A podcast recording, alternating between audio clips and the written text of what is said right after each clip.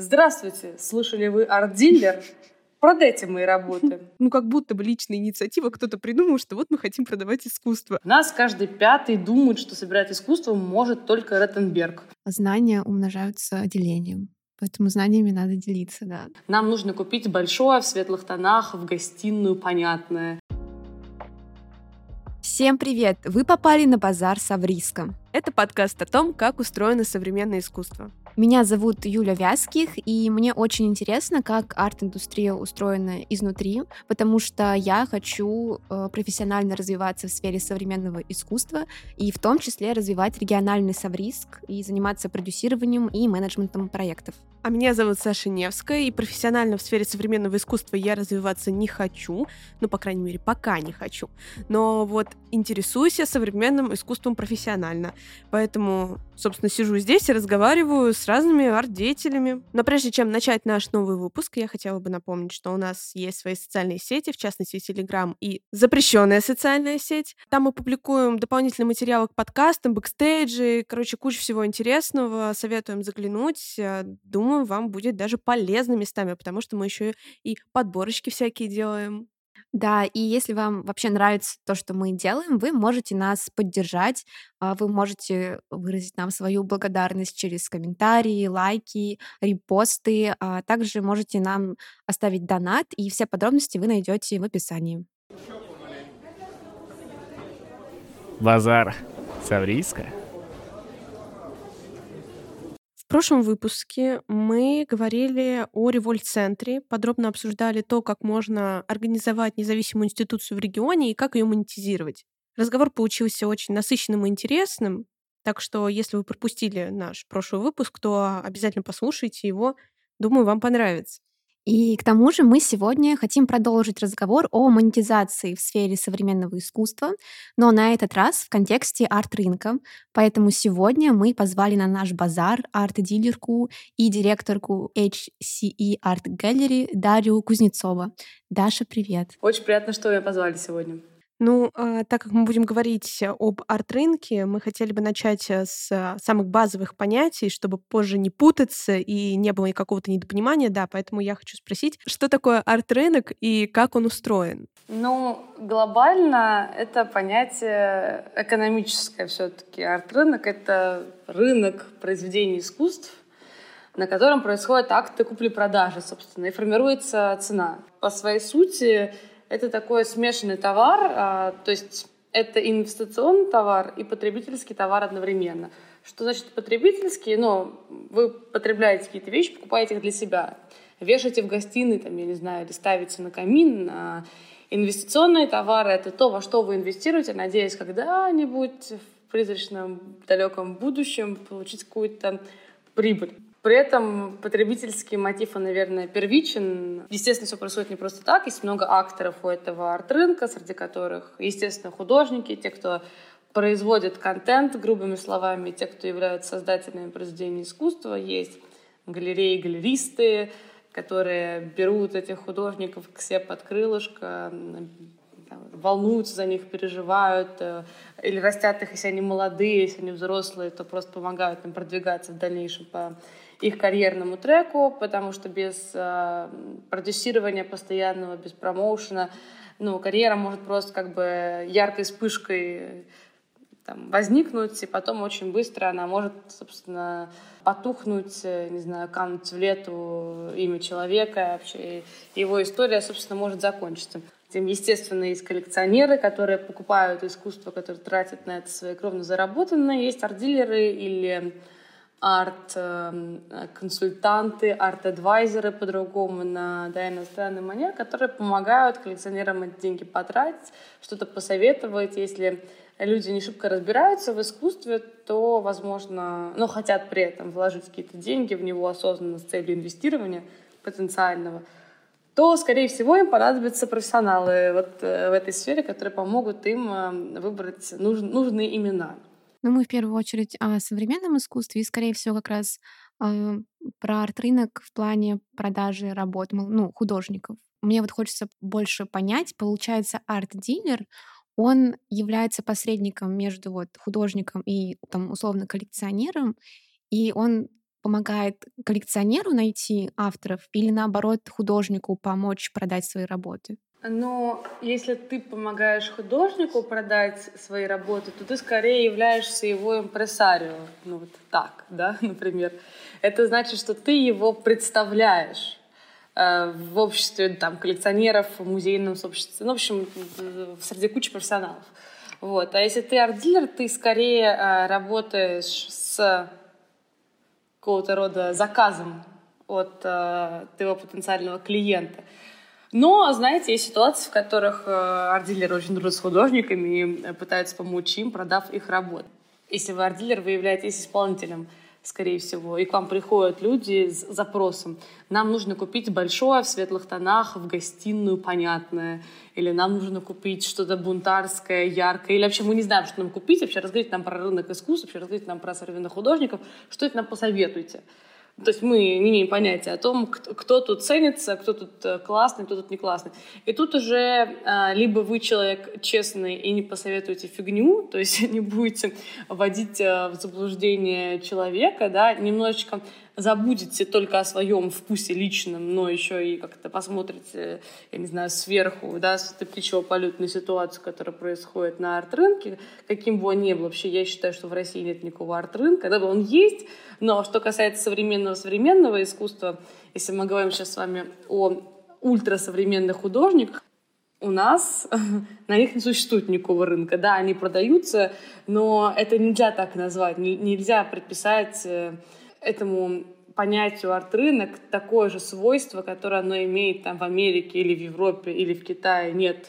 А у меня покупают, например, молодых художников. Многие из них э, встречаются потенциальным там, коллекционерам, потому что некоторые еще даже не собирали ничего и становятся коллекционерами благодаря арт-дилерам. Это тоже э, нужно учесть ну, либо уже состоявшиеся коллекционеры или начинающие коллекционеры, они приходят часто ко мне в галерею, сейчас работаю в ХСИ Art Gallery при школе дизайна, в школе экономики, и, соответственно, там покупают работы, недорогие работы молодых художников, прям начинающих, даже не молодые, это, ну, прям начинающие художники, это третий там курс, не знаю, второй курс направления современного искусства. Вот. И в этой ситуации как бы я помогаю молодым ребятам в меру своих сил э, и хорошим людям обрести новое произведение своей коллекции. Это очень интересно, а, но есть же еще такое понятие, как арт-менеджеры. Чем они отличаются от арт-дилеров? Ну, примерно всем. Тем, что арт-дилеры в основном работают с, с коллекционерами, а арт-менеджеры с художниками. Ну, вообще арт-менеджеры, я бы не сказала, что арт-менеджер работает только с художниками. По сути, я арт-менеджер, потому что я управленец. И вот сейчас в галерее, собственно, я занимаюсь организацией процессов, как ее директор. Соответственно, арт-менеджер э, имеет много разных задач и кучу функционала. Это и организация выставок, это не знаю, там, архивирование, учет всего, это посчет смет, это там общение, коммуникация с художниками, это, я не знаю, написание пресс-релизов и общение со СМИ. И потом уже, когда к тебе приходит в галерею там залетная птица-коллекционер, так случайно мимо проходит какой-нибудь прекрасный обворожительный Сергей Лимон заходит к тебе в галерею и такой, ох, какая у вас тут висит картина. И ты резко из арт-менеджера перевоплощаешься просто в Маршана, в Дельца, там, я не знаю, в арт-дилера, в Шута Горохова, в кого угодно. Вот, в общем, вот такой расклад. То есть и в то же время арт-дилеры, они вполне могут стать организатором или продюсером какой-нибудь выставки. Почему нет? Базар Совриска. Ну, а вообще мы вот в последний год видим, что ну, вообще во многих сферах, в принципе, происходят изменения по там, ряду известных обстоятельств.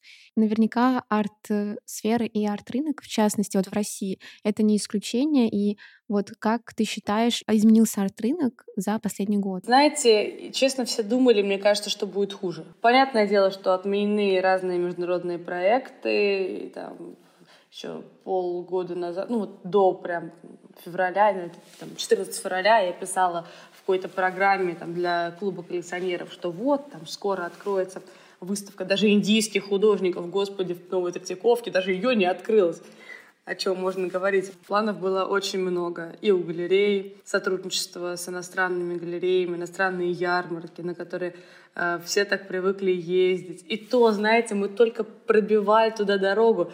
То есть еще с момента э, Советского Союза, я не знаю, вот с момента там зарождения каких-то там продаж, которые, ну, не просто единичные, случайные, а которые можно хоть как-то протянуть название арт-рынок, да, и этот арт-рынок до сих пор находится в стадии формирования. Поэтому мы до сих пор э, если ездим, то там две галереи максимум, и то это не арт-базель. На арт-базель ездила когда-то там галерея Елены Селиной, и она была первопроходцем, да, и там на э, Майами Базеле выставлялись, выставлялась Кристина Краснянская вместе с предметным коллекционным дизайном. И да, это было. Но видите, э, эти все легендарные случаи мы знаем по пальцам. То есть, я не знаю, с галереями типа Пиратин, Контини, там Хаузернвирт, какой-нибудь там, э, ну, все остальные известные мировые галереи, там Альмин Реш и так далее. Для них это просто норма. Для них это норма есть каждый год вот на все эти арт-базы или на все эти вот ярмарки. Для нас норма, наверное, будет поучаствовать в параллельных им ярмарках, то есть ярмарках-сателлитах. Вот. Ну, наверное, так. Это грустно, но и цены на художников, они не то что несопоставимы с европейскими, американскими, они даже со странами, да, там, бывшей Югославии несопоставимы, ну вот настолько, то есть там дороже денег там больше, зарплата там выше. То есть для нас как бы сложно позволить себе с высокой даже зарплаты купить там за 1000 евро, за 1200 евро там какое-то произведение искусства. А в Америке, вот у меня есть очень близкая подруга, Арина Новак, она работает, она, собственно, арт-дилер, она работает э, в Нью-Йорке, курирует там выставки, занимается продажей художников. Вот как бы она говорит, да, что тут каждый пятый что-то собирает. У нас каждый пятый думает, что собирать искусство может только Реттенберг. Ну, больше, больше всего пострадали, наверное, те, у которых искусство стоит до 100 тысяч рублей, вот эти молодые начинающие художники. Объясню, по какой причине. А, да, вроде бы казалось, их проще купить, потому что стоит дешевле. Сложнее купить там какие-нибудь известные имена, которые стоят э, десятками тысяч евро, но при этом их э, ликвидность будет повыше этих известных имен, и инвестировать в них логичней. Соответственно, их продажи, они до сих пор существуют, они есть, там это торги владеет, это торги Art Investment, и там, я не знаю, какой-нибудь телеграм-канал Inside Art Business постоянно выкладывает, э, со сколько что ушло. И, казалось бы, с этим все окей. Но вот эти вот молодые художники, которые стоят недорого, а, их покупают как будто бы либо ради забавы, либо ради подарка. Потому что люди с э, небольшой заработной платой, которые, казалось бы, могли бы стать начинающими коллекционерами и собирать этих молодых художников, они просто не знают ничего о коллекционировании. То есть глобально сейчас важная задача — это просвещение и поиск вот этих новых коллекционеров и создание вот этой вот ситуации, в которой просто обычные люди, там не миллионеры, не миллиардеры, не бизнесмены, понимают, что вы можете стать частью этой системы этой экосистемы, так правильнее будет. Мы как раз перед интервью с Юлей об этом разговаривали, э, о том, что, в принципе, коллекционеров как будто бы за рубежом больше, mm-hmm. потому что у нас в России половина россиян, они вообще, ну, каждую копеечку считают, чтобы кус- купить лишний кусок хлеба. Вот, и поэтому кажется, что, конечно, из-за того, что вот это как бы выход на европейский арт-рынок закрылся, грубо говоря, а, конечно, у нас пострадал очень сильно наш отечественный арт-рынок. И продаваться наши отечественные художники стали гораздо меньше. Так отечественное слово звучит не очень нравится. Но наши российские художники стали меньше продаваться в принципе. Просто понимаете, суть в том, что вы говорите про российский арт-рынок. Ну, надо понимать, что российский арт-рынок — это все российское искусство во всем мире на разных аукционах. То есть это какие-то классические русские торги в Лондоне, но это не современное искусство, это Айвазовский. Если мы мыслим категорию вообще все российское искусство, там Кандинский, не знаю, там Оскар Абин, за всю нонконформиста, всю историю существования вообще того, что было произведено людьми, жившими здесь, родившимися здесь и так далее, это ну, до событий, э, собственно, февральских, все было плюс-минус окей. Даже после пандемийного, после пандемии, которая должна была просто уничтожить все, особенно в сфере искусства и культуры и развлекательной сфере, все восстановилось, все было нормально. Можно ли говорить, что в России есть отдельно региональный арт-рынок? Или все таки еще он пока не сформировался? Мы же с вами пришли к выводу, что в России российского арт-рынка нет. Так что мы будем говорить, наверное, о всех тех территориях, которые существуют сейчас в пределах границ Российской Федерации, как об одном целом таком. И потому что у нас есть две ярмарки В Москве все художники из регионов в составе региональных галерей или сами по себе приезжают сюда, чтобы продавать свое искусство. Я не знаю, просто так э, это странно отвечать на этот вопрос э, людям, которые сейчас сидят, записывают подкаст в одном из главных центров современного искусства. Уж простите меня, все не без участия э, Алексея Горбунова, там, да, и в ваших, э, собственно, местах родились потрясающие художники, там, как Иван Горшков, который мой хороший друг, я его очень люблю. И молодые звезды, типа Посадского и Гудвина, которым я тоже приду привет, их очень люблю. Но вот, и есть э, Нижний Новгород, в котором Футура, в котором Тихая, в котором 9Б. И э, все они действительно живут своим делом, все они безумно верят э, в художников, которых они представляют, вот в свое, в свое региональное присутствие, которое, безусловно, важно. А в чем проблема? По-моему, это э, говорил Сергей Попов, который Попов Art Gallery, то, что а, вопрос, опять-таки, возвращаясь к, к вашему пассажу, про то, что там какие-то, какие там россияне, большинство россиян, в том, что нам нужно сначала доказать ценность вообще искусства, показать и доказать ценность искусства для человека, и потом уже говорить о том, что какое-то современное искусство, какой-то там арт-рынок, региональный, не региональный, да без разницы. А в регионах куча крутых художников. Безумное множество крутых художников, которых периодически кто-нибудь втаскивает в Москву. Ну да, в Москву, но, к сожалению, никто не сделал ярмарку в другом месте большую. Нет, сделали, конечно, сделали. Но просто там не такой формат, ты не продашь там настолько, и художнику ты в итоге не заработаешь. Ну, то есть проблема в том, что у нас есть какие-то центры экономически сильные, эти очень сильные центры, они перетягиваются все время. Ну, вы все прекрасно понимаете так. У нас страна сложно устроена. А вот ты сказала, что в Москве есть известные две ярмарки. Давай их назовем для наших слушателей. Как первая, как я понимаю, это Космоску, а вторая? Ну и вторая это Блазар, естественно. Сателлит Cosmoscow, uh-huh. собственно. Есть еще Art Russia, конечно же, есть еще Арт Москва. Но Арт Москва, она сейчас перестраивается из формата в котором они показывают все-таки больше антиквар... антиквариата, старых вещей. Сейчас называют больше современного искусства. Они приоткрываются в новом формате. Наша галерея участвует и в Блазаре, и в Cosmoscow, и в Арт-Москве. А, недавно была еще на винзаводе маленькая зимняя ярмарка, где были художники и галереи из АГА. АГА — это ассоциация галерей, базирующихся на винзаводе, но там много кто входит, собственно. Они обязаны вроде как по их уставу следить за прозрачностью этого самого арт-рынка. Следующая проблема в том, что тут все супер непрозрачно. Никаких договоров не было. На этом два года назад еще никто ни с кем ничего не подписывал. Как будто бы.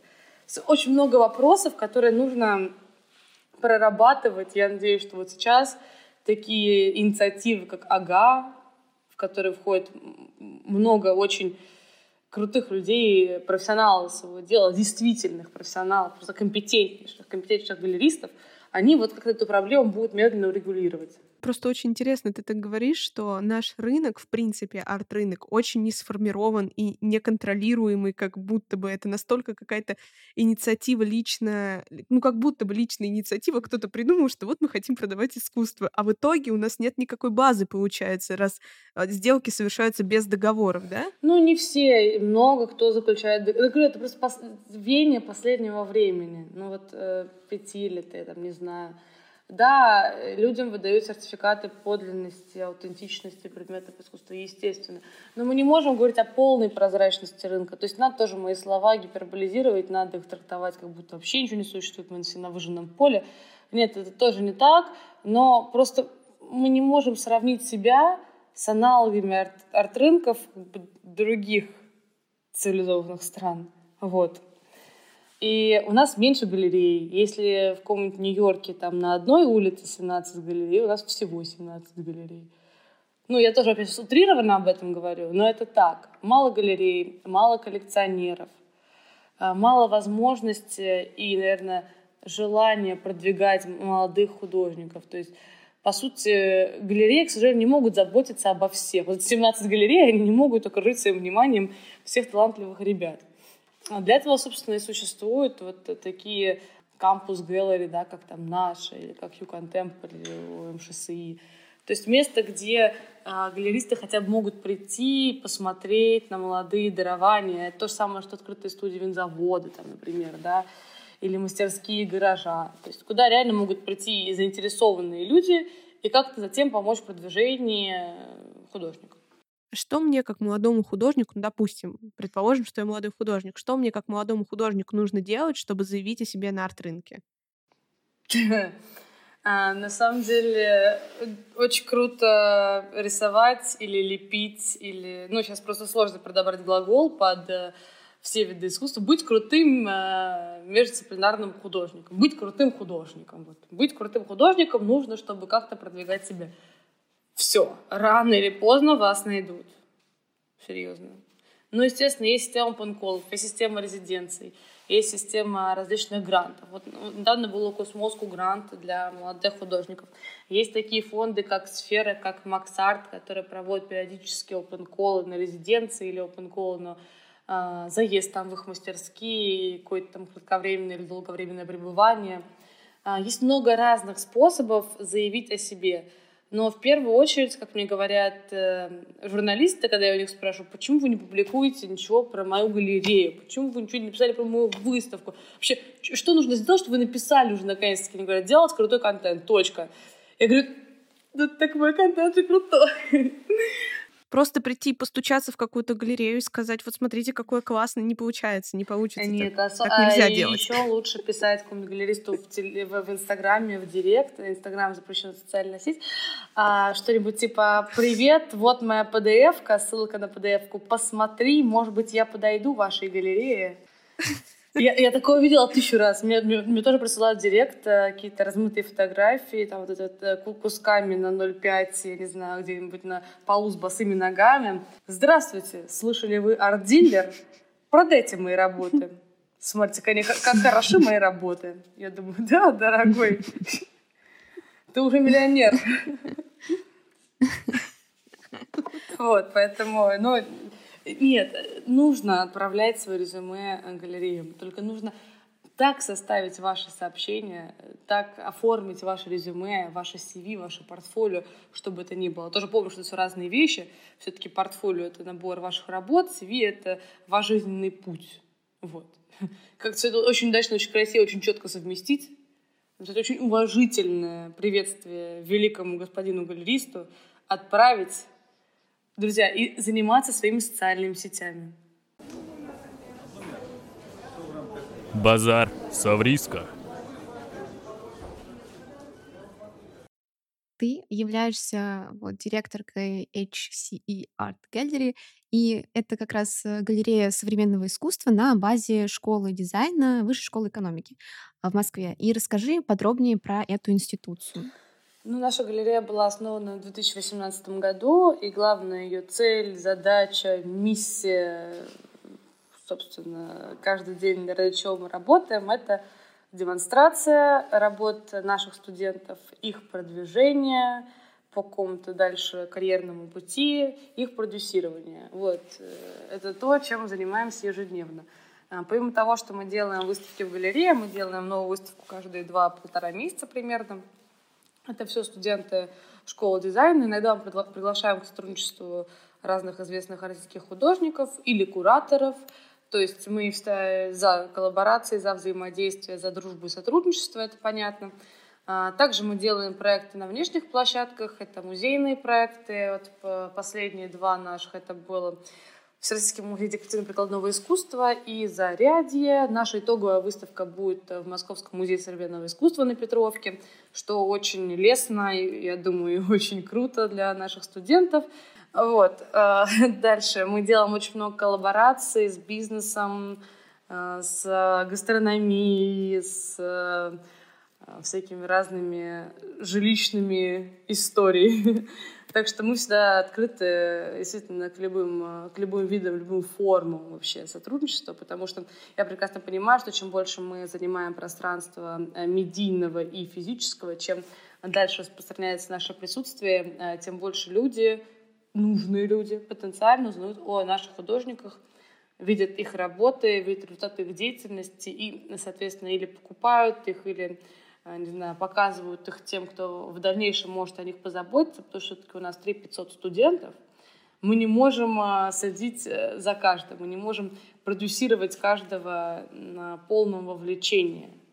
То есть это все-таки э, задача классической коммерческой галереи. У нас немножко другой формат. У нас супер сложный гибридный формат. Э, он очень редок для России, но при этом дико популярен на Западе.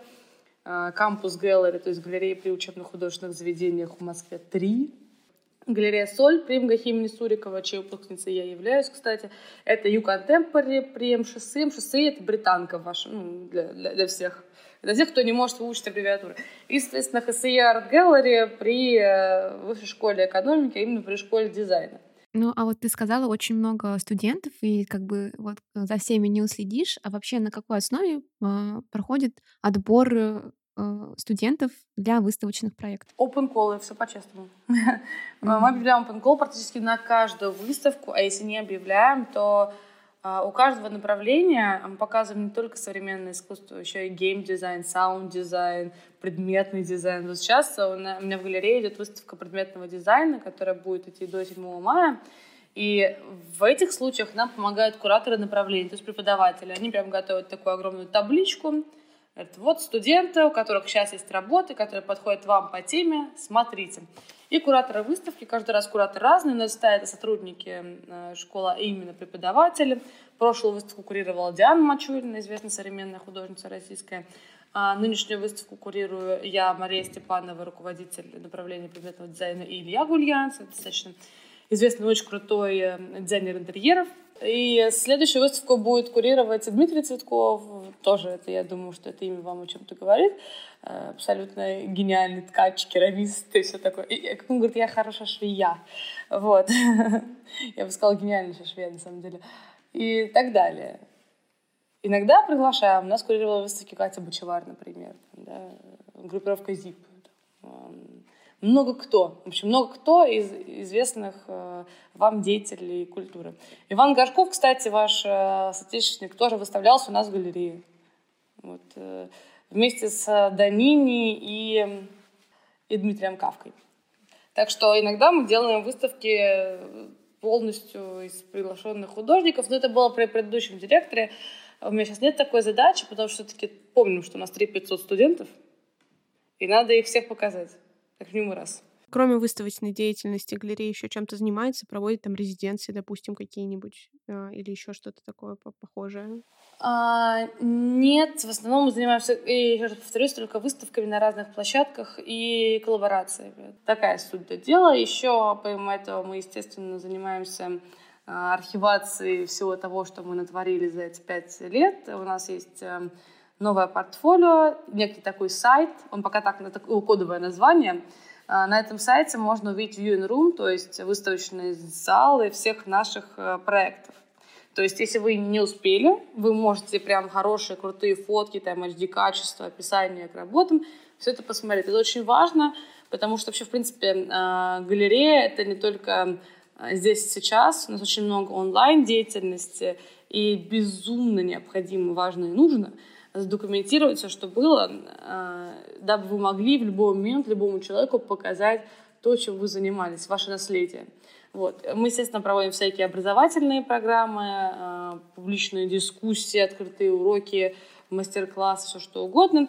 А сейчас по даче моей сотрудницы, нашего, нашей продюсерки, мы хотим еще Э, как-то попытаться, я не буду называть это, это программой какой-то или направлением деятельности, это всего лишь пока попытка такая чудушненькая, э, все-таки какую-то инклюзивную деятельность начать в стенах нашей галереи, например, там снимать э, экскурсии на русском жестовом языке, вот. Это пока наши планы ближайшие, естественно, итоговая выставка наша, то, к чему мы готовимся весь год, и потом еще весь год восстанавливаемся. Мы желаем вам удачи в галерее, да, потому что у вас классные планы вообще. Если реализуются, я думаю, вообще будет еще круче. Нет, я на самом деле очень рада, что движение в сторону современного искусства происходит. Э, несмотря ни на что, художники некоторые не перестают э, творить, а таланты не перестают рождаться что позитивно действительно, наверное, скажется на когда-нибудь в нашем арт-рынке, который устоит, наверное, приобретет какие-то плюс-минус э, видимые формы очертания. И реально хотелось бы все-таки, чтобы это просвещение про коллекционирование, про современное искусство, оно как-то шло дальше по городам и селам. Вот для этого, наверное, нужно, нужно как-то больше сотрудничать с, с региональными институциями. Вот. И все-таки, если люди какие-то услышат меня, если вы хотите что-то сделать с школой дизайна или с нашей галереей, что-то просветительское, что-то про поговорить или что-то про рассказать, я надеюсь, что вы найдете нас, свяжетесь с нами, потому что действительно компетенциями нужно делиться. Как э, одна из фраз очень мне нравится, э, Оксана Силантьева сказала, журналистка, знания умножаются делением. Поэтому знаниями надо делиться, да. Вау, это Джейсон Стэтхэм был, не ври нам.